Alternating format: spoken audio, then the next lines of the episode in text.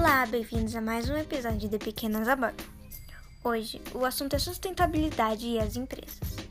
A sustentabilidade tem ganhado os holofotes dos consumidores e das empresas. Com o impacto das atividades humanas cada vez mais intenso sobre o meio em que vivemos, se importar com o planeta passou de algo exclusivo dos ativistas para algo que abrange grande parte da sociedade.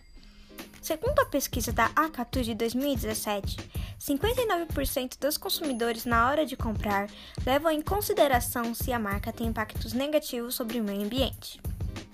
Algumas empresas estão fazendo ações de sustentabilidade para lidar com o cenário, como por exemplo a Pão de Queijo da Cidade.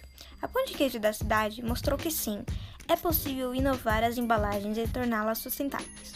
As embalagens da marca são de papel.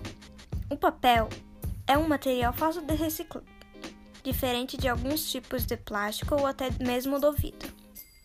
E você? Mesmo que não tenha uma empresa, opte por embalagens sustentáveis e fontes ecológicas. Eu sou Mihainá e fico por aqui. Até a próxima!